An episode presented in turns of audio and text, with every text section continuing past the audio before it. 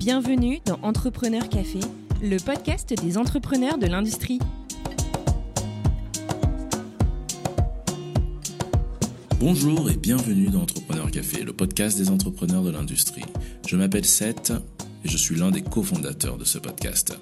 Aujourd'hui, je vous emmène à la rencontre de Arnaud Yvelin, un jeune entrepreneur qui a décidé d'aider les industries à être plus productives. J'ai appris énormément durant cet entretien et j'ai beaucoup de plaisir à vous le partager. Bonjour Arnaud, je suis très très content de t'accueillir dans ce nouvel épisode d'Entrepreneur Café. Tu es le CEO d'une entreprise toulousaine qui propose aux usines de les aider à améliorer leur productivité grâce à des boutons. Je précise, ce sont des boutons physiques. Oui, des boutons poussoirs. Comment vas-tu? Eh ben, je vais très très bien. Il fait, euh, il fait beau, il y a du soleil, donc euh, mon cerveau euh, génère, je crois que c'est de la dopamine, et donc je suis de très bonne humeur. Exactement, parfait. Eh ben, première question pour commencer, c'est un peu notre petite tradition. Est-ce que tu peux nous pitcher rapidement des clics? Le plus rapide que j'ai pour pitcher des clics, c'est que nous, on fait des boutons pour les gens qui ont les mains sales. Ça, c'est le pitch que j'ai le plus court. et si je vais un peu plus loin dans le pitch, aujourd'hui, dans la moitié des usines qu'il y a en France et en Europe, ce qui représente un million d'usines quand même, il y a un lean manager ou un responsable d'amélioration continue. Et ce mec-là, il a un tout petit problème, c'est que entre l'opérateur et le big data, le cloud, on l'appelle comme on veut, là où on fait de l'analyse de données, les ERP, les MES, etc. Ben, il y a un petit problème, c'est que euh, la réalité terrain, c'est que les mecs, ils ont des gants, c'est humide, il y a de l'huile, il y a du sable, il y a de la poussière, etc. Donc, il ne peut pas utiliser de tablette et il ne peut pas utiliser de PC. Donc en fait, ils galèrent, vraiment ils galèrent, c'est une horreur. Tous les responsables d'amélioration qui nous écoutent, d'amélioration continue qui nous écoutent, je pense confirmeront, ils galèrent à récupérer de la donnée terrain. Nous, ce qu'on fait du coup, c'est un bouton poussoir, plug and play. Il y a juste besoin de le coller, pas besoin de l'allumer, il n'y a pas besoin de l'éteindre, il n'y a pas besoin de le paramétrer. Certains de nos clients ne préviennent même pas la DSI qu'ils ont installé les boutons, tellement ils sont autonomes et indépendants. Et sur chacun des boutons, tu mesures et t'écris pour compter ce que tu veux en fait une panne machine, une vis manquante, matière manquante, problème de maintenance. C'est les, les, mecs qui décident. Et derrière, nous, on leur envoie les données là où ils vont les utiliser. Excel, Power BI, SAP, tous les logiciels industriels. Ok, donc vous avez des connecteurs sur tous les logiciels euh, que vous pouvez euh, requêter. C'est ça. Très bien. Ça me rappelle un petit projet d'Amazon qui est tombé à l'eau. C'était des boutons pour faire des commandes. Ouais, il y avait le dash button d'Amazon, il y a beaucoup de gens qui m'en parlent. L'idée d'Amazon, c'est pour moi, c'est très fascinant à quel point ça s'est cassé la gueule. C'est l'usage en fait. Amazon, ils ont dit bon, on vous voit commander toujours la même chose, euh, le jus d'orange, le dentifrice, la lessive, le café, et à chaque fois que vous vous dites tiens, il faut que j'en commande, ben, vous n'êtes pas à côté de votre PC. Donc du coup, vous oubliez de le commander. Et ils se sont dit bah tiens, ce qu'on va faire, c'est qu'on va vous donner un bouton. Il est connecté en Bluetooth ou en Wi-Fi, je crois. Euh, donc euh, voilà, et vous allez pouvoir, dès que vous cliquez dessus, commander. En fait, il y a eu un petit problème assez simple à cet usage. Le premier, c'est que bah, ce n'est pas un vrai problème. en vrai, c'est vraiment, c'est un énorme nice to have. c'est vraiment genre, ouais. Et puis, le, en fait, le deuxième, c'est que les solutions qui existent, tu vois, versus ce bouton, elles sont déjà largement suffisantes. Par exemple, les mecs, ils ont des téléphones portables, tu es à côté de ton café, tu as l'application Amazon, tu commandes avec ton téléphone portable. Ou alors, Amazon propose une autre fonction, tu vois, dans son service qui est la récurrence de la commande. Genre le café, je sais que euh, je consomme à peu près un paquet par mois. Ben dans Amazon, maintenant, il y a la possibilité de commander automatiquement tous les mois le café et je peux l'arrêter quand je veux. Donc en fait, si tu regardes le bouton versus l'usage, il n'y avait pas vraiment de cohérence. Euh, nous, la différence qu'on a et qui est, qui est notable, et on le voit chez tous nos clients, c'est qu'en fait, les mecs, sans nous, c'est la galère. La première euh, moyen qu'ils ont, les lead managers, et que tout bon responsable d'amélioration continue, je pense, a déjà fait ou a déjà au moins essayé, c'est ce qu'on appelle le bâtonnage papier. C'est exactement comme son nom l'indique, une feuille, un stylo, et je fais des petits bâtons. Déjà que c'est galère pour les opérateurs, quand euh, il faut enlever ses gants, quand il y a plein d'huile partout, quand c'est humide, machin, ça, j'en parle même pas. En plus, c'est une horreur pour le responsable d'amélioration continue parce que tu te retrouves avec 30, 40, 50, 100 feuilles par jour qu'il faut refoutre dans un fichier Excel, qui sont pas toutes écrites pareil, qui sont mal remplies, etc. Parce que c'est chiant à faire. Première des solutions. Deuxième des solutions, c'est génial à quel point elle fait chier tout le monde. Tu demandes aux opérateurs, à la fin de leur journée, de rester un quart d'heure de plus pour aller remplir un fichier Excel. Donc c'est génial. Tu demandes à des mecs qui ont choisi de faire une carrière dans des métiers euh, plus manuels, machin, etc., de se refoutre derrière un ordinateur pour remplir des données. En dehors de leur temps de travail. Exactement. Donc euh, tu m'étonnes, ça marche pas. Et la dernière, ce qui est la plus ridicule, c'est le pauvre responsable d'amélioration continue. Euh, je me moque pas de lui, mais je, sais à quel point c'est dur. Et ben, il prend un chronomètre et il se balade dans l'usine et il essaye de compter. Donc il a des données, tu vois, éparses, compliquées, machin. Enfin, c'est pas, c'est pas faisable. Quoi. Donc nous, en l'occurrence, le bouton, il vient résoudre un vrai problème parce qu'en face, il y a rien, quoi. Là où les mecs ont les mains sales, là où on peut pas mettre de tablette, là où on peut pas mettre d'ordinateur, il n'y a pas grand-chose pour compter. Exactement. Et euh, combien d'usines est-ce que vous accompagnez? Dans quel secteur? On a équipé euh, plus d'une soixantaine d'usines euh, depuis que la boîte elle existe. Ça, fait deux ans qu'on a créé la boîte. Au début, on a commencé, on, a installé des boutons un peu partout parce qu'on parce qu'on parce qu'on cherchait en fait, on cherchait à comprendre. On en a mis dans le BTP, on en a mis dans la logistique, on en a mis chez Cultura. Et en fait, petit à petit, on s'est rendu compte qu'il y avait vraiment un endroit où les boutons ils étaient hyper utiles et qu'il y avait une catégorie de population qui avait vraiment envie d'utiliser nos boutons.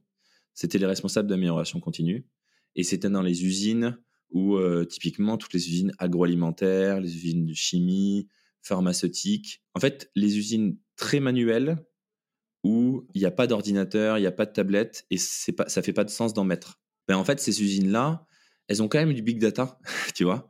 Euh, elles ont quand même au niveau des, ERP, des logiciels d'analyse, des SAP et d'autres, mais dans lesquels ils galèrent à mettre de la donnée et ils galèrent à faire des analyses. Parce que les ordinateurs sont loin des sites. Exactement, ouais. Et du coup, on a équipé ouais, plus d'une soixantaine d'usines. Ce qui est rigolo, c'est qu'on a équipé des usines partout autour de la France, Belgique, Allemagne, Suisse, Espagne, Italie. Et tu vas me dire pas en France? Si, si, en France. Si, si, en France, euh, c'est 90% euh, de nos clients, ils sont en France. Mais on a même équipé une usine, tu vois, en Nouvelle-Zélande. Ah oui, quand même. Ça, ça commence à traverser euh, pas mal de frontières et finalement. Le problème, en fait, il est, c'est pas un problème culturel. C'est ça qui est intéressant. Quand on regarde les usines dans le monde aujourd'hui, eh ben, en fait, elles se ressemblent, pas toutes, mais disons qu'elles subissent un peu tous, toutes les mêmes problèmes et elles sont un peu toutes dans les mêmes modes où euh, on a des métiers qui sont très manuels.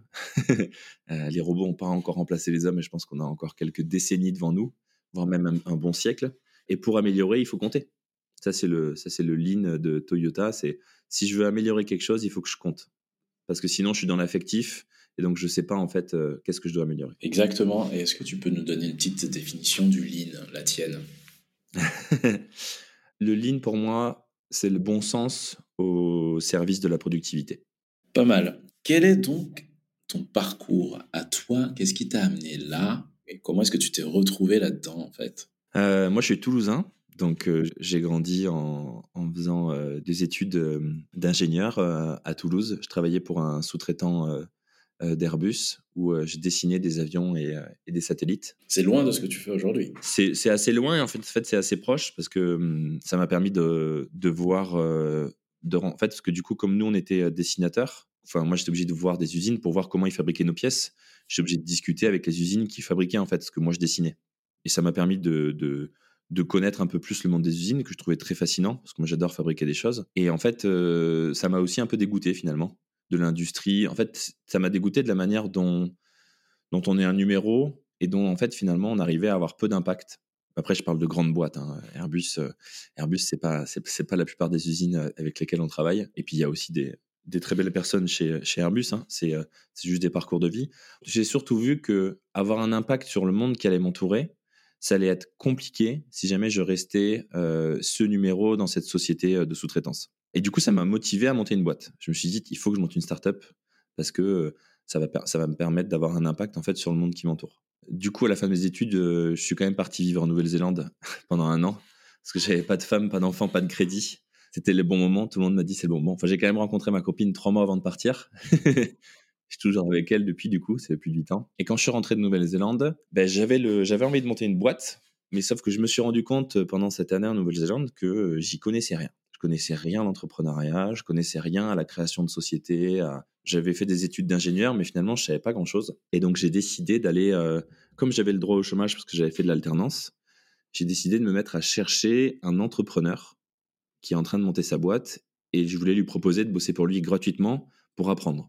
Et euh, qui me salarie pas, qui m'embauche pas, qui me donne pas de part, mais juste qui me permette de bosser avec lui, d'être son bras droit et de comprendre comment on fait, quoi, d'apprendre. Et figure-toi que j'ai jamais réussi à trouver cette personne parce que je me suis rendu compte d'une autre chose, c'est que je connaissais aucun entrepreneur. J'avais 25 ans à l'époque, tu vois là j'en ai 32. Euh, j'avais 25 ans et je me suis rendu compte que ben autour de moi, dans mon, des gens proches que je connaissais, il y avait aucun entrepreneur. Mais vraiment euh, aucun qui montait une startup, tu vois. Il y avait des, parents de potes euh, qui avaient monté des petites boîtes de BTP, des petits trucs comme ça, tu vois. Mais il n'y avait pas d'entrepreneur euh, startup comme moi je le voulais, tu vois, un peu plus digital, etc. Machin, je connaissais personne. Et je suis allé traîner dans des, dans des Fab Labs à Toulouse. Je suis allé traîner au Fab Lab parce que je me suis dit, bon, ben, il faut que j'aille. Parce que tu vois, j'étais ingénieur, donc je me dis, ben, il faut construire quelque chose pour créer une boîte. Ce qui est faux, je le sais maintenant, mais bon. Et je me suis mis à traîner qu'avec des, des bricoleurs, des inventeurs qui avaient des super idées, des super inventions. Et à chaque fois que je leur disais, OK, comment tu vas le vendre Ils me disaient, ouais, mais il n'y a pas besoin de la vente là. Si le, produit, si le produit, techniquement, il est parfait, ça se vendra tout seul. et là, je me suis dit, waouh, c'est sûr que non, c'est pas possible ça.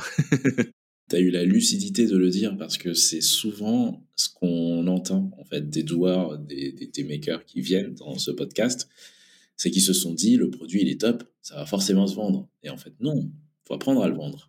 En fait, je me le suis pas dit parce que là tu vois, je te raconte l'histoire, je la romance un peu. Je me le suis pas dit direct, mais d'expérience, tu vois, après plusieurs mois où j'ai bossé de manière volontaire sur plein de projets que je trouvais trop cool parce que je voulais, tu vois, genre euh, goûter un peu au truc je me suis rendu compte que ça avançait pas.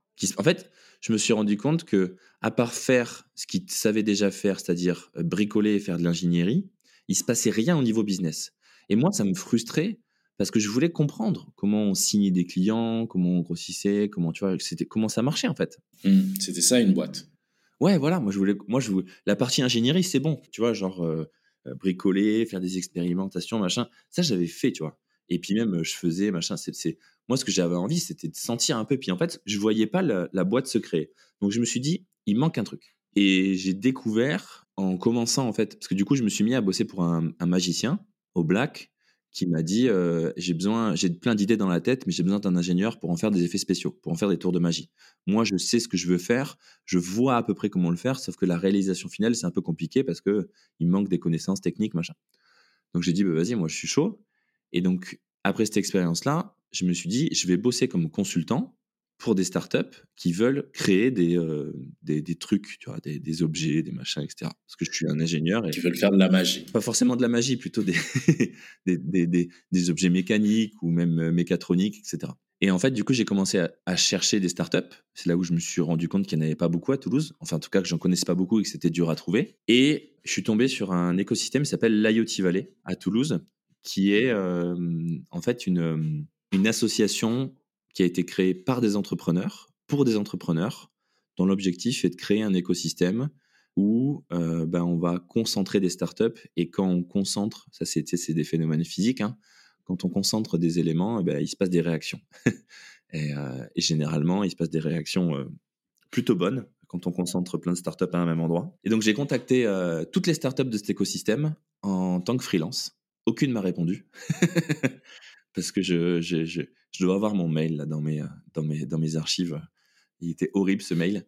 Et euh, sauf que mon espèce de CV consultant, tu vois, que j'avais, euh, c'était rigolo d'ailleurs, j'avais mon CV, je l'avais retourné. Au lieu qu'il soit en format paysage, je l'avais mis en format portrait. et c'était pas un CV, c'était plus genre euh, qu'est-ce que je peux faire pour vous? Parce que je suis freelance maintenant. Et c'est tombé dans les mains du directeur des opérations de, de, de cet écosystème qui gérait l'accélérateur de, start-up et qui m'a dit bah écoute, euh, nous on a obtenu un budget de la région pour un fab manager et euh, le boulot il consiste à quoi? Tu vas passer ta journée avec des CEO et des CTO qui doivent euh, industrialiser leurs objets connectés et on a besoin de quelqu'un qui les aide à faire un peu de R&D pour eux et surtout trouver les bons partenaires pour aller industrialiser ces objets connectés. Donc je lui dis bah trop bien, c'est payé combien? Il me dit c'est payé 1500 euh, net par mois.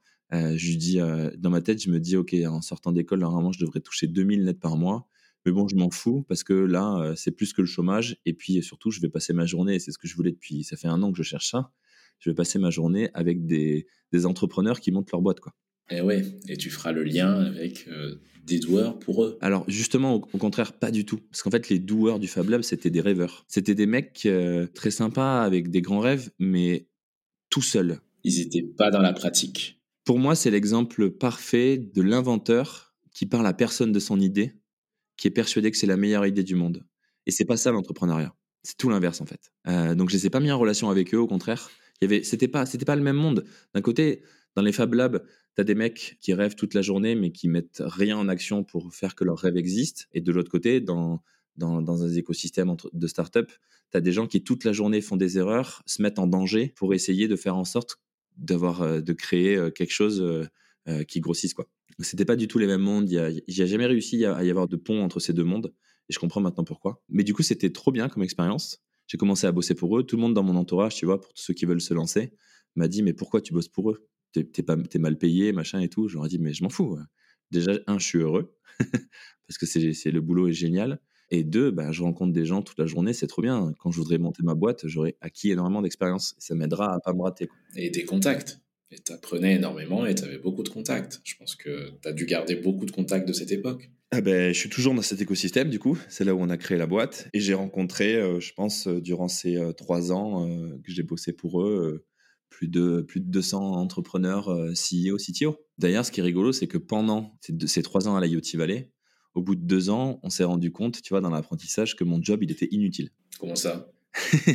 Ben, en fait, mon job, c'était quoi? C'était une startup qui démarre. Donc, jour 1, par exemple, mettons qu'elle doit faire, je sais pas moi, un thermomètre pour les piscines. Toute la question, c'était comment on va concevoir, fabriquer industrialiser ce thermomètre? Mais en fait, les gens, ils achètent pas un thermomètre pour leur piscine. Les gens, ils achetaient un service, parce qu'il y avait un abonnement. Et ce service, c'était quoi? C'était quand ma piscine dépasse, euh, c'est fictif, hein, il n'y a pas d'entreprise qui fait ça, hein, c'est une entreprise Oui. Quand mon, en- ma piscine dépasse euh, les euh, 25 degrés, je veux être averti parce que euh, c'est le bon moment pour aller se baigner, ou alors parce que euh, il faut que je rajoute du chlore parce qu'il va y avoir un problème euh, d'algues ou, ou de pH ou machin, etc. Donc en fait, ils achetaient un système de monitoring de la piscine euh, pour euh, suivre et, et entretenir la piscine. Du coup, si tu peux avoir un thermomètre sur étagère qui envoie les données là où tu as besoin d'envoyer les données, ben en fait, pourquoi est-ce que tu prendrais pas ce thermomètre sur étagère? Parce qu'en fait, les gens, ils achètent pas le thermomètre, ils achètent la plateforme et ils achètent le service que tu leur offres derrière. Donc ça, c'était la, première des réalisations, c'est qu'en fait, qu'est-ce que tu vends? C'est quoi ton cœur métier? C'est pas l'objet connecté, c'est le service qu'il y a derrière. Ok. Mais dans ce cas-là, tu peux toujours dire oui, mais c'est toujours mieux d'avoir euh, son propre thermomètre euh, parce que en fait, nous, il y a les features qui vont bien et puis en plus, il n'y a pas que le thermomètre, on va aussi calculer le pH, etc., machin, etc. Ok, très bien, t'as raison. C'est vrai qu'en vrai, si tu avais ton propre objet toi-même, ça serait mieux bah, parce que euh, il y aurait toutes les fonctions qui te manquent. Sauf que fabriquer ton objet connecté, ça coûte combien d'après toi? Extrêmement cher. Je sais pas, dis un chiffre. Je dirais euh, en R&D, puis euh, en industrialisation, euh, pour sortir le, le premier, euh, je dirais ouais, entre 50 et euh, 70 000 euros. C'est pas mal. Tu peux multiplier par deux ou trois. Et pour vraiment, on parle vraiment d'un objet ultra simple. On parle vraiment que du thermomètre, pas de trucs ultra compliqués, pas d'analyse d'eau, pas de machin. On parle vraiment d'un truc ultra simple. Si on rajoute l'analyse d'eau, machin, etc., ça va vite monter à 300 000, 500 000 euros. Et ça, c'est juste les coûts d'industrialisation, c'est-à-dire la conception de la carte électronique, la conception des pièces plastiques, euh, l'outillage pour les pièces plastiques, l'outillage pour les pièces électroniques, les certifications, les logiciels en interne. euh, voilà. Ensuite, à chaque fois que tu produis un objet, il y a encore un coût de fabrication. Ça, c'est en plus des 500 000. Et même si l'argent, si, ici avec l'argent, ce qui est déjà énorme pour une startup de sortir 500 000 balles alors qu'elle n'a pas de clients, mais en plus, il y a le temps. Il y a le temps. Parce que faire ça, ça prend minimum, minimum un an. Et ça prend généralement un an et demi, deux ans. Donc là, tu te refais le scénario. Imagine, tu viens de créer ta boîte. Et moi, j'ai un parallèle avec ça qui, euh, qu'on utilise souvent. Et là, euh, tu dois attendre deux ans avant de livrer un client. et tu vas perdre 500 000 euros. Tu vas perdre beaucoup plus d'ailleurs, parce que tu vas forcément avoir d'autres salaires chez toi, où tu vas commencer à recruter des gens, etc. Donc en fait, c'est pas viable. Et on s'en est vite rendu compte, parce qu'on a essayé de le tourner dans tous les sens, que à part si tu avais une grosse source de financement, c'était pas viable. Et que même si tu avais une grosse source de financement, en fait, c'était dangereux de faire ça. Pourquoi? Parce qu'en fait, le premier objet que tu vas sortir de ton usine, dès que tu vas le mettre dans les mains d'un client, il va te dire qu'il y a des choses qui manquent et il va, il va, il va t'aider, tu vois. Dès le premier client, tu vas te rendre compte des. Il n'y a qu'à regarder la GoPro, il n'y a qu'à regarder les iPhones ou les Mac ou ce que tu veux. Tous les objets qui nous entourent, qu'on utilise tous les jours, les voitures, les téléphones, les vêtements, ont fait les frais de R&D. Il y a eu des, centaines et des centaines de versions. C'est normal parce qu'en en fait, on améliore toujours avec l'usage et on se rend compte de fonctionnalités, d'usages qui manquent. Donc en fait, ce qu'on s'est rendu compte, c'est qu'une startup, ce qu'il fallait qu'elle fasse quand elle, fait, quand, elle fait, quand elle vend un service autour d'objets connectés, il vaut mieux qu'elle aille prendre un objet sur étagère, qu'elle aille directement voir des usines partenaires qui vendent en grande quantité, certes, mais ça lui coûtera beaucoup moins cher. Oui, l'objet connecté, euh, il lui manque plein de choses. Euh, il y a plein de choses qui manquent, etc. Machin. Mais derrière, ça te permet d'avoir 50, 100 clients ça te permet d'avoir plein de retours, ça te permet d'avoir du cash, donc de générer du chiffre d'affaires, donc d'aller dire à des investisseurs ou même des banques, dire ben voilà, on a installé une centaine de clients, on a eu ces retours-là, on se rend compte qu'en plus du thermomètre, il faut rajouter euh, le calcul du pH, de machin, etc., parce que c'est des demandes. Et euh, maintenant, on sait exactement l'objet dont on a besoin. Et euh, en le produisant, nous, on va pouvoir sécuriser. Enfin bref. Mais en fait, c'est quelque chose que tu fais quand ta boîte est déjà un peu plus mature. Donc mon boulot servait à rien. Ah, il servait pas vraiment à rien, mais du coup, sur la dernière année de mon taf, je me suis mis à faire du recrutement de start-up pour, pour l'accélérateur, à organiser aussi, ça c'était rigolo, euh, on organisait des founder dinners. Et euh, c'était des repas où on faisait venir des entrepreneurs euh, un peu partout, sur toute Paris, mais un peu de partout en France, pour qui et on faisait un dîner en ville à huis clos, tu vois, où vraiment il n'y a rien qui sort de ce dîner. Et moi, comme je travaillais dans l'équipe, j'étais pas censé aller à tous les tous ces fondeurs. C'était réservé aux entrepreneurs, tu vois. Et euh, sauf que je commençais à en faire deux, trois, quatre. Et là, le directeur, il dit ouais, mais mec, euh, tu peux pas y aller à tous. On a que deux places pour les gens de l'équipe, euh, l'association. Donc, tu peux pas y aller à tous. Je lui dis écoute, il s'appelait Simon. Je dis écoute, Simon. Moi, si je suis venu bosser ici, c'est pour, pour rencontrer tous les gens que je peux rencontrer. Donc moi, je veux les faire tous. Donc on fait comment?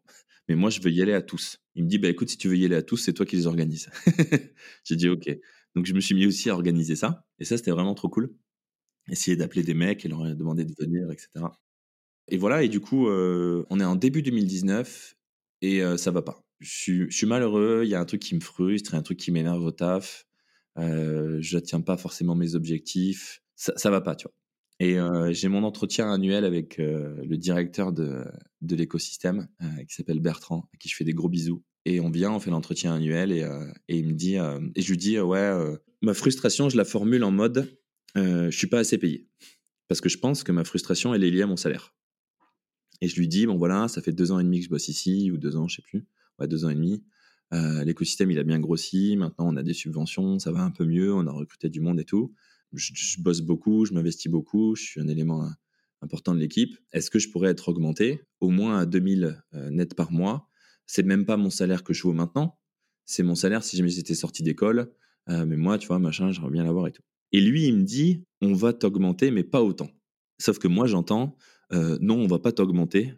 je, te, te valorise pas. Parce qu'en fait, je suis frustré. Et c'est pas lié à l'augmentation. Sauf que je rentre chez moi et je suis vénère, tu vois. Alors qu'on n'a même pas parlé de, on n'a pas pu finir. Je sais même pas de combien il va m'augmenter. Et je suis juste frustré, en fait. Et je me dis, putain, mais en fait, s'il m'avait dit oui direct, s'il me donnait mes 2000 balles par mois, et ben ça irait. En fait, je me rends compte que. Je sais pas, je me dis, mais en fait, même si là, j'étais payé 2000 par mois ou même 2005, je serais quand même frustré. Et j'ai réfléchi comme ça, et je me dis, en fait, il faut que je me casse. Je suis dans mon CDI, là, je suis dans mon confort, je suis en train de, de, m'emprisonner tout doucement, et je vais jamais me lancer. Et j'attends j'attends, j'attends la bonne idée et je vais jamais me lancer parce qu'en fait, je me mets pas dans les conditions de stress pour me lancer, tu vois. Et je mange avec ma mère, je me souviens très bien, je crois que j'avais le rendez-vous avec Bertrand le lundi et on devait se revoir le vendredi. Je mange avec ma mère le mercredi et je lui dis maman, c'est bon, euh, j'ai pris ma décision, je vais, euh, je vais quitter mon taf à la Yoti Valley euh, et je vais lancer une boîte. Et là, panique pour ma maman. je l'embrasse aussi fortement, qui me dit Quoi? Mais non, mais tu peux pas faire ça. Je dis bah si, j'ai envie de monter une boîte et tout, j'ai envie de me lancer, il faut, faut que j'y aille, c'est maintenant, j'ai pas de crédit, enfin c'est le bon moment, tu vois. Elle me dit non, mais tu vas pas dire à ton patron que tu vas quitter ton taf. D'abord, tu trouves un nouveau taf et après tu lui dis que tu pars. Je dis bah je cherche pas de nouveau taf, maman, je vais je vais créer ma boîte. Et en plus, je vais sûrement créer ma boîte dans l'écosystème. Donc, vu que c'est le directeur de l'écosystème, ce serait quand même cool que je lui en parle parce que je suis sûr qu'il va m'aider à créer ma boîte, à trouver une idée, machin, etc.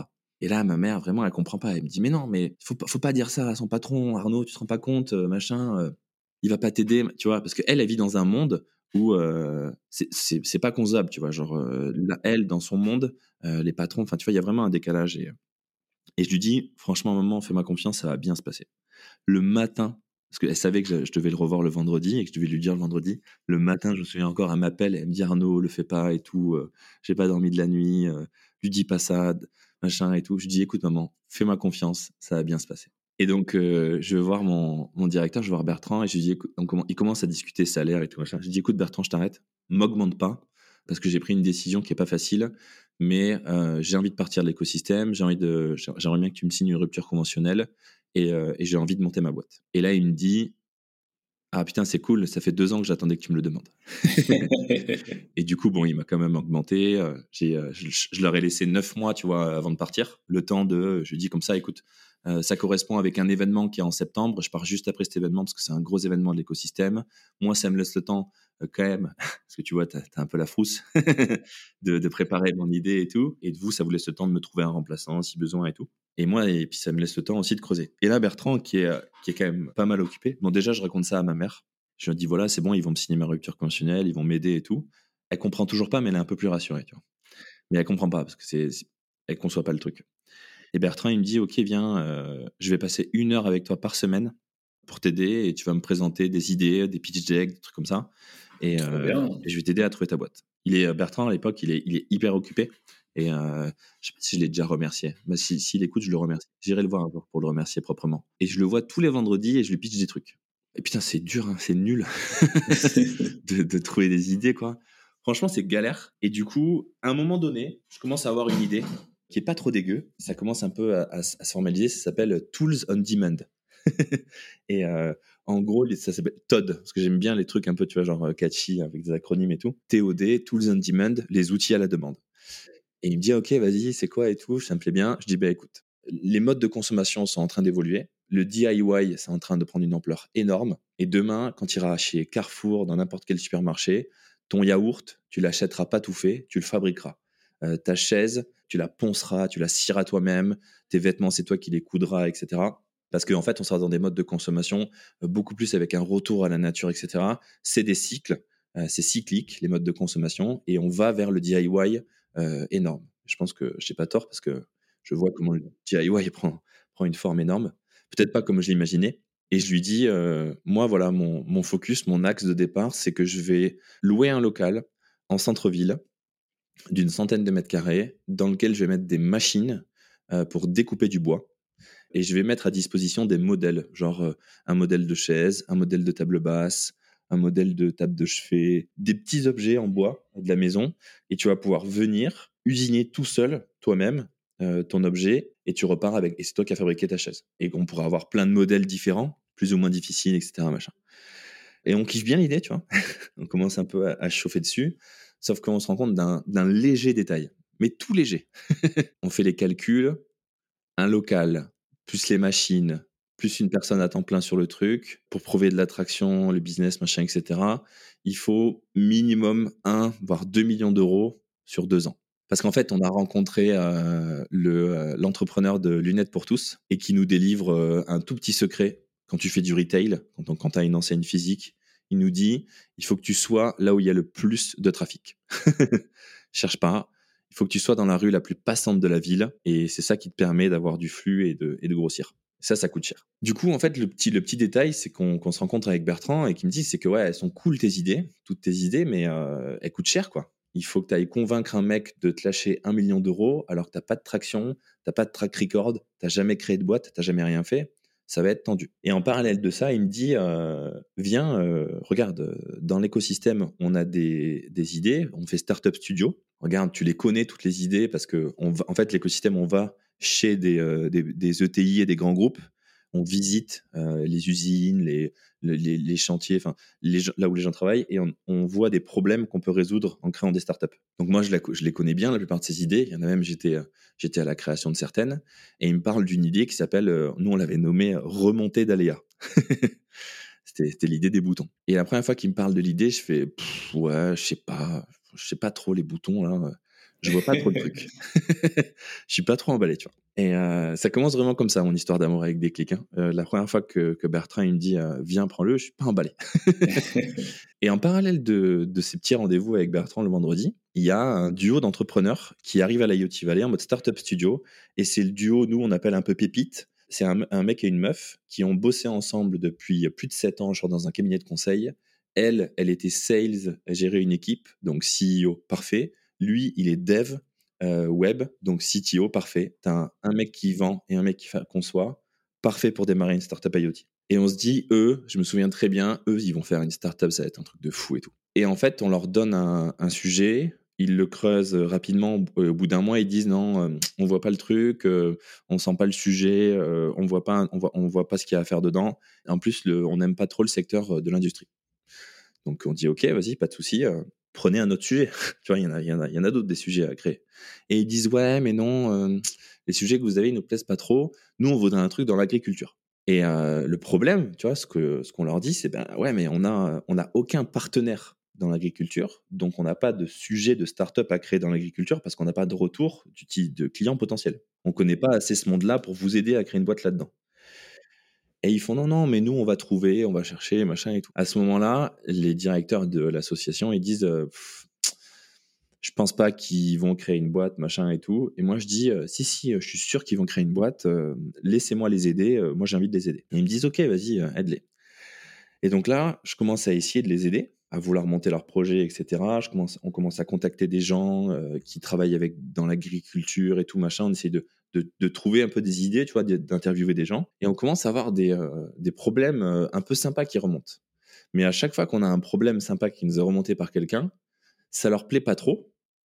Et en plus, ils reviennent toujours vers eux des idées qu'ils ont, tu vois, qu'ils n'ont pas validées avec des, des, on sait même pas si c'est des vrais problèmes, qui sont des trucs un peu complexes. Et en fait, je me rends compte de quelque chose qui fait écho avec ce que moi je suis en train de vivre. Je me rends compte que si l'idée elle vient pas d'eux, ben, ils n'ont pas vraiment envie de lancer le projet. Ce que je peux comprendre. Je, sais qu'il y a beaucoup de personnes qui disent non, mais moi j'ai envie que ce soit mon idée. Et moi, en fait, ça fait écho avec moi et je me dis, ben moi, je m'en fous que ce soit mon idée. En fait, c'est pas l'idée qui m'intéresse, c'est de créer, c'est de résoudre un problème et c'est de tirer ce problème le plus loin qu'on puisse le tirer. Et du coup, en parallèle de ça, on fait une réunion chez le premier pilote. C'était moi le chef de projet en plus du projet remonté d'Aléa. On fait une, réunion avec le directeur de l'usine, chez qui on a installé les boutons pour mesurer des vis manquantes. tu vois? Truc très, très précis. Le responsable de l'usine, lui, il est convaincu que les vis manquantes, ça lui fait pas perdre plus de 50 000 balles par an. C'est ridicule. Lui, il pense que il y croit pas, tu vois? Parce que ces mecs en face, ces managers, eux, ils disent ouais, mais non, les vis manquantes, euh, ça nous fait perdre un temps considérable. Et on pense que euh, il faut embaucher un mec de plus au magasin parce que le mec du magasin, il est tout seul et il a vraiment du taf de ouf. Il a du taf au moins pour trois personnes. Donc il faut recruter quelqu'un de plus au magasin. Et le directeur d'usine, il dit non, non, mais euh, les vis manquantes, ça, on, une embauche, c'est 50 000 balles par an. Allez pas me faire croire qu'on perd 50 000 balles par an à cause de vis manquantes. C'est marrant que ce soit dans ce sens, parce que souvent c'est l'inverse. De quoi? Le directeur qui pense que euh, un problème lui fait perdre de l'argent et que l'équipe dirigeante lui dit non mais peut-être que tu amplifies le problème. Alors, c'est pas l'équipe dirigeante, là, c'est le directeur de l'usine et c'est les managers en dessous de lui, tu vois, ah, qui d'accord. le terrain.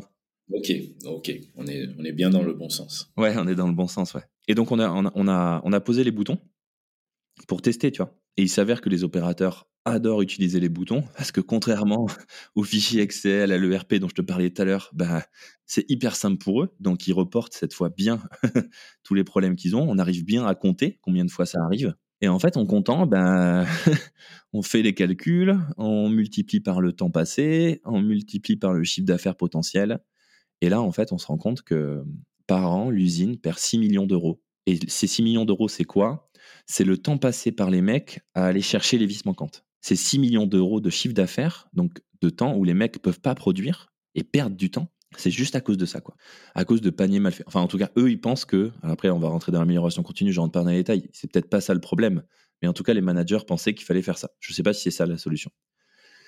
Et ben, du coup, moi, là, j'ai vu un directeur d'usine qui, dur comme fer, hein, quelques mois avant, disait Non, mais on va pas embaucher un mec au magasin, c'est ridicule. On lui a montré les données, on lui a expliqué comment ça marchait. Et là, en deux secondes, il a dit OK pour embaucher quelqu'un au magasin la semaine prochaine. Et en fait, c'est là où moi, je me suis dit. Et pas mal cette idée. En, fait, je me suis, je en fait, je l'ai trouvé cool. Du coup, d'un coup, je me suis dit en fait, waouh, putain, c'est ça l'impact que l'amélioration continue et qu'on peut avoir avec des boutons sur euh, des usines, c'est énorme en fait. Et je me suis dit, mais mets ton ego de côté et lance-toi quoi. Et du coup, après, je suis allé voir euh, Bertrand et je lui ai dit, écoute, vas-y, go, euh, je prends le projet remonté d'Aléa et, on va en faire quelque chose. Et, et c'est comme ça que l'aventure, elle a démarré. Et, et du coup, j'ai quitté la UT Valley en, en 2019, en octobre, et j'ai monté, euh, j'ai créé la société Déclic en février 2020, le 14 février 2020, parce que j'avais des clients qui voulaient signer. Et donc, du coup, euh, tu crées ta boîte le jour où il y a des clients qui, euh, qui veulent que tu les factures. Sinon, ça sert à rien de créer ta boîte. C'est clair, très pragmatique. J'aime beaucoup la manière dont tu as raconté tout ça. Ton récit est, est clair. En fait, tu es un très bon communicant. et c'est rare d'avoir ça euh, chez des ingénieurs, parce que bah, tu es ingénieur, en soi, finalement, tu as une formation de base d'ingénieur, c'est juste que tu as la curiosité d'aller voir les gens, de comprendre comment ils, ils, veulent fonctionner, euh, ce qu'ils cherchent. Et euh, je pense que c'est ce qui fait la réussite de, de, Déclic un peu, parce qu'au final, ces, ces, petits outils, finalement, ces boutons, c'est rien d'autre que des boutons. Ce qu'il y a derrière, c'est la manière dont on traite les données que ces boutons remontent. Et c'est ce qui fait le succès de Déclic. Et je trouve que le projet te va très bien parce que tu as cette fibre-là. Juste pour compléter ce que tu viens de dire, euh, juste aller un peu plus loin, les boutons, en fait, tu as raison, à première vue, on peut dire bah, c'est juste des boutons. en fait, les boutons, ils sont allés chercher, et nous, on, a, on est allé chercher quelque chose dans les boutons et dans, et dans l'outil, en fait, dans le système qu'on vend, parce que en fait, on vend pas juste des boutons. C'est ça qui est intéressant. Ce qu'on est allé chercher, nous, c'est tous les détails les, le diable, tu sais, le diable se cache dans les détails. la différence entre deux, deux solutions, deux objets, c'est les détails. Un détail, par exemple, c'est que nos boutons, tu les donnes à n'importe qui, il le colle, ça marche. Tu n'as pas besoin de demander à la maintenance de l'installer, tu n'as pas besoin de demander à la DSI des autorisations, tu n'as pas besoin de le paramétrer, tu n'as rien à faire. Il est vraiment plug and play. Ça, ça paraît un détail, mais c'est énorme pour nos clients. Ça leur fait gagner un temps de dingue. Le deuxième détail, qui est tout bête, c'est qu'en fait, tu peux l'utiliser avec des gants, tu peux l'utiliser avec les mains sales, tu peux le nettoyer au karcher. Il est ATEX pour les environnements explosifs. Et en fait, on s'est rendu compte de ça dans ce détail-là, c'est qu'il y a plein d'usines qui n'utilisent pas de tablette, qui n'utilisent pas de, PC, parce qu'en fait, ils peuvent pas. tu vois? C'est pas qu'ils veulent pas, c'est qu'ils peuvent pas. Un autre détail aussi euh, tout bête, le manager, le lead manager et les opérateurs, s'ils veulent renommer le bouton, ils n'ont pas à faire une demande à la DSI, qui va envoyer une demande au fournisseur du logiciel, qui va traiter ça, et dans trois mois, peut-être qu'il y aura la nouvelle ligne. Non, tu vois, ils prennent une DIMO, tout le monde sait ce que c'est une DIMO, c'est une étiqueteuse, et ils changent le nom du bouton. Ça, c'est des détails. Comme aussi un autre détail tout bête, c'est euh, bah, qu'on en renvoie les données des boutons là où ils veulent. On les envoie euh, sur des fichiers Excel, on les envoie sur SAP, on les envoie sur Power BI. On les, en fait, n'importe quel outil, tu vois, qu'ils ont, on, leur dit, ben, pas de souci, on vous pousse les données là où vous allez les analyser. C'est efficace, c'est très efficace et c'est euh, c'est assassin, tellement c'est efficace. Bravo autre truc aussi, tu vois, que j'entendais beaucoup quand, quand, je créais ma boîte, et je dis ça à tous les entrepreneurs euh, qui sont en train de monter leur boîte, et même ceux qui l'ont déjà montée, surtout dans l'industrie. Au début, on a essayé euh, de se battre contre les tablettes et contre les PC. Au début, moi, j'ai essayé d'expliquer, j'en suis toujours un peu convaincu, hein, mais J'essaie d'expliquer, ouais, mais quand tu installes une tablette, ça coûte super cher à installer, il faut la connecter au Wi-Fi, ça prend du temps avec la DSI, machin, ça marche pas tout le temps, ça bug, il faut forcément qu'il y ait une prise électrique, machin. Enfin, c'est énormément de contraintes, c'est énormément d'argent euh, que tu sors d'un coup. Et en fait, ça servait à rien de faire ça. parce que, parce que, en fait, ça sert à rien d'essayer de lutter contre quelque chose où les gens, euh, ils sont déjà plus ou moins convaincus, où ça leur va. Il faut plutôt aller chercher des endroits qui sont pas couverts, des endroits où il y a vraiment du, manquant et vous avez vraiment une valeur ajoutée. Et moi, du coup, plutôt que d'être en opposition avec tous les MES, avec tous les ERP, avec toutes les GMAO, en fait, maintenant, ce qu'on leur dit, c'est nous, on va là où vous, vous n'arrivez pas à aller, et on y va pour ensuite pousser les données dans vos systèmes. Donc, on n'est pas vos concurrents. Et souvent, c'est beaucoup plus facile, je trouve, et c'est dommage de se positionner en tant que concurrent d'eux plutôt que d'essayer de remplir un trou euh, et de devenir une solution complémentaire et justement d'apporter un plus. Je suis tout à fait d'accord avec ça. Je pense que c'est c'est ce qui permet d'être euh, efficace dans la démarche. Enfin, dans l'informatique, moi, du coup, j'y suis. Je cherche jamais à remplacer une solution qui existe. Bon, de toute façon, tout, tout dev senior te le dira. Euh, la solution, elle existe, même si tu sais pas comment elle fonctionne, bah, tu touches pas, en fait, elle fonctionne. et ben, c'est pareil, ça, ça fonctionne, euh, l'organisation tourne, faut pas lutter, euh, faut aller dans un endroit où on a besoin de toi, où on t'attend, apporte une solution quelque part. Ou alors, il faut poser des questions, tu vois. Nous, c'est à force de, de, poser des questions que les mecs nous ont dit, ouais, j'ai des tablettes, mais en fait, euh, les tablettes, bon, déjà, j'ai pas pu les mettre partout euh, parce que bon, c'était un budget, mais surtout, en fait, il y a des endroits où on les a mis et euh, bah, c'est ultra galère parce que les mecs, à chaque fois, ils sont obligés d'enlever, de remettre leurs gants, c'est pas pratique. Ou alors, ils ont toujours de l'huile sur les mains, donc ils sont obligés de s'essuyer les mains, machin. Euh, ou alors, bah, les tablettes, vu qu'on est dans un milieu hyper humide, elles ont tenu un mois. En fait, en creusant aussi, tu on, on s'est rendu compte de, et ça, ça vaut pour n'importe quel marché, n'importe quel produit, dans n'importe quel secteur il y a toujours des trous, des, des, des, des creux qui sont pas adressés. Toujours. Donc, ça vous fait, pour vous, je pense, un énorme terrain de jeu. Du coup, quel est l'avenir aujourd'hui de Déclic? Comment l'avenir se profile? Est-ce qu'il y a de la croissance? Vous allez embaucher? Bah, Chez Déclic, on a fait beaucoup d'erreurs, tu vois, depuis deux ans. Si je peux lister toutes les erreurs pour les entrepreneurs euh, qu'on a faites aujourd'hui, sur lesquelles on est en train de réaliser. La première, on a recruté euh, trop de monde trop vite.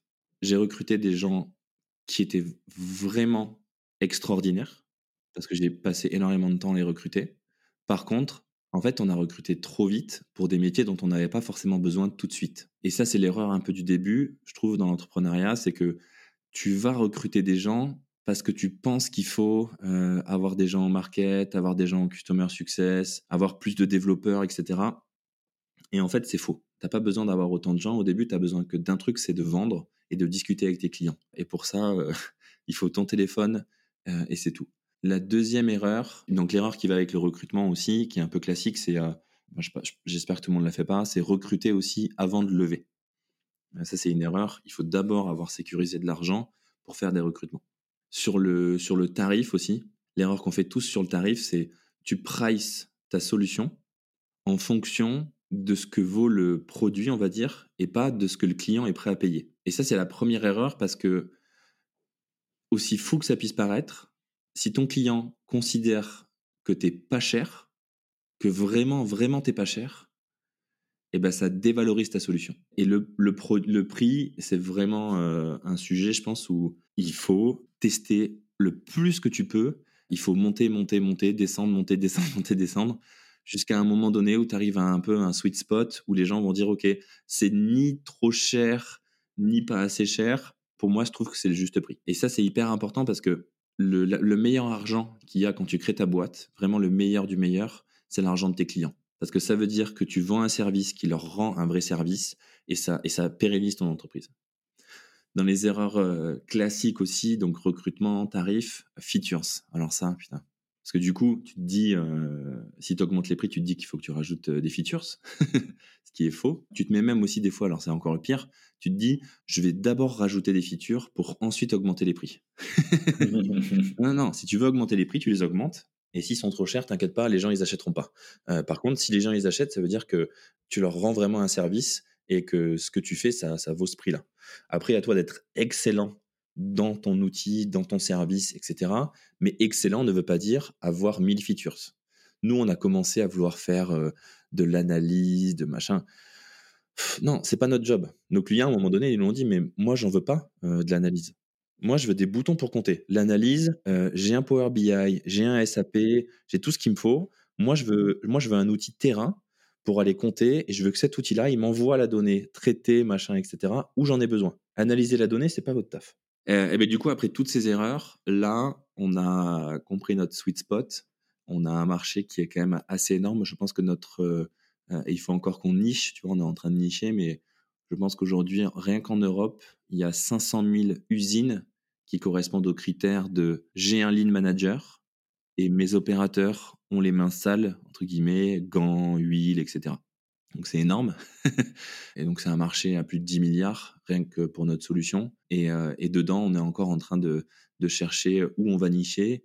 Et nous, ce qu'on veut devenir, c'est euh, le collecteur de données industrielles. En fait, on, on, veut être le lien entre le terrain, où c'est messy, où c'est sale, où tu vois, où c'est pas fait pour euh, les ordinateurs, et le big data, où euh, on envoie toutes ces données et on les analyse pour optimiser et pour améliorer la performance, mais aussi les conditions de travail et de vie en fait des gens sur le terrain. Parce que ce qu'on oublie un peu trop souvent, et nous on s'est rendu compte aussi au fil de l'eau, c'est que le vrai boulot du lean manager, c'est de faire en sorte que les hommes soient bien. Si les hommes sont bien, la productivité sera au rendez-vous. Très belle phrase. Très, très belle phrase. J'espère que tout le monde va la retenir. bravo pour cette réussite. Je pense que grâce à ce que tu fais là, à Déclic et au podcast que tu fais euh, pour euh, expliquer aux gens ce qu'est le lean management et en quoi euh, prendre en compte les détails, les, plus petits détails, permettent d'améliorer la vie des gens dans nos usines et dans les usines du monde bientôt pour Déclic est hyper important. Et euh, si tu devais donner aujourd'hui un conseil à une personne jeune ou un moins jeune, n'importe qui, mais une personne qui a une idée, parce que du coup, tu as travaillé dans le monde des idées, mais qui hésite à se lancer, quel serait ce conseil? Je, suis sûr à 90% que ton idée, elle est pourrie, mais ça, c'est pas grave. Il faut déjà que tu fasses le deuil de ton idée. Euh, le meilleur moyen de faire que ton idée ne soit pas pourrie, c'est d'en parler au plus de personnes possible autour de toi et si possible d'en parler à des clients potentiels. Si, tu parles de ton idée à quelqu'un à, qui tu penses que, par exemple, tu veux faire n'importe quel service et tu dis, OK, les gens qui vont m'acheter, c'est eux, va voir ces gens-là, parle-leur de ton idée, demande-leur si ça les intéresse. Si ça les intéresse pas, déjà, tu es sur une piste, ils vont sûrement t'apporter des, des, améliorations. Et c'est comme ça qu'on commence et qu'on se rassure pour se lancer. Et ensuite, le meilleur moment pour se lancer, tu le connais ou pas? C'est lequel? C'est maintenant. Toujours. Il n'y a aucun moment propice pour se lancer. Il y aura toujours des excuses, il y aura toujours des trucs. Après, il faut, euh, il faut bien sûr, euh, vous mettez pas en danger euh, financièrement. Regardez ce que le chômage. Le chômage est un outil extraordinaire. On a tellement de chance en France d'avoir ça. Le chômage, votre famille, votre entourage, comment vous pouvez vous organiser. Mais il y aura jamais de bon moment pour se lancer. C'est maintenant. Et aussi, il y a un truc qui est très. Euh, j'ai du mal à le casser encore dans la tête des gens, celui-là, c'est. Euh, mettons. Euh, tu vois, je vois un peu le schéma classique. Tu bosses dans une boîte de conseil à Paris, t'en as marre, c'est ton job, il est, il est pourri, tu te sens inutile, t'alignes des slides sur des sujets que tu comprends même pas. Bullshit job. Bullshit job, ok. Et, mais bon, du coup, t'es payé, je sais pas moi, 60K par an, 70K par an, j'en sais rien. T'es bien payé, quoi. T'as une belle vie. Sauf que tu fais, euh, je sais pas, allez, 50, 60 heures semaine, mais horrible. Tu, vois, tu rentres tous les soirs chez toi, tu es fatigué, tu pas motivé, etc. Et là, d'un coup, tu te dis, j'ai envie de monter ma boîte. Ok Donc tu te dis, attends, si je monte ma boîte, je vais bosser euh, combien? Moi, je vais bosser au moins autant. Tu as raison, tu vas bosser au moins autant, ça c'est sûr. Voire plus, ça c'est une grande chance. Je vais être payé combien? Oh ben je vais être payé euh, beaucoup, beaucoup moins. Tu vois, mes 3000 lettres par mois, ils vont peut-être descendre à 1005 avec le chômage. Et donc, je vais tous mes petits plaisirs que j'ai dans la vie, en fait, tous les restos, toutes les soirées, toutes les vacances que je fais en dehors, ils vont, ils vont partir. Et il va me rester quoi? Il va me rester cette charge de travail, même un peu plus grosse, mais sans tous mes plaisirs à côté. Putain, ça paraît horrible, en fait. Sauf que le truc dans ta tête qui est faux, c'est que ces nouvelles heures de travail que tu vas passer à bosser sur ton projet, elles n'ont rien à voir avec les heures de travail que tu fais. Et en fait, il y a un truc que tu ne sais pas, parce que c'est un truc que tu n'as jamais fait de ta vie, tu n'as jamais travaillé pour toi. Tu n'as jamais eu toutes tes journées de libre dédiées uniquement à toi et à ton accomplissement personnel sur un projet qui te fait vibrer. Et ça, tu n'as aucune idée du bonheur, de l'adrénaline, de l'endorphine, de tout ce que tu veux que ça génère en toi. Et qu'en fait, quand tu rentres le soir à 19h30 et que tu es arrivé au boulot à 8h et que tu rentres à 19h30 après avoir posé toute une journée sur ton projet, eh bien, il se passe un truc assez fou. T'es pas fatigué. Tu es de bonne humeur. Tu as envie de, faire des trucs, tu es, motivé, tu, tu, tu vois. Et ça, ça a un impact sur ta vie qu'en fait, tu peux pas imaginer parce que tu, tu assimiles ton boulot actuel pas ouf à, cet entrepreneuriat. Formidable. Je pense que c'est le bon mot, le bon mot de la fin. Euh, merci Arnaud pour cet échange et on est ravi de voir que tu es content dans ce que tu fais. Est-ce que tu as un petit dernier mot pour euh, nos auditeurs euh, qui nous suivent et qui nous écoutent dans le secteur de l'industrie Si vous voulez faire du bâtonnage et du chronométrage tout terrain auprès de vos opérateurs, ben on est là. On fait des boutons plug and play déclic, d e c l i q e.fr où vous pouvez me joindre sur LinkedIn ou n'importe où. C'est plug and play, euh, c'est sans engagement, n'hésitez pas à venir nous voir. Super. Merci beaucoup. Merci à toi, bonne journée. Et voilà, c'est terminé. Merci de nous avoir écoutés jusqu'à la fin. Je tiens à remercier mon invité pour cet échange très enrichissant et je vous invite à nous suivre sur les réseaux sociaux ainsi que sur notre site internet entrepreneur au pluriel-café.com. Si cet épisode vous a plu, n'hésitez pas à nous laisser une note ou un commentaire sur votre plateforme d'écoute préférée, cela nous aide énormément. Je vous donne rendez-vous la semaine prochaine pour un tout nouvel épisode d'Entrepreneur Café.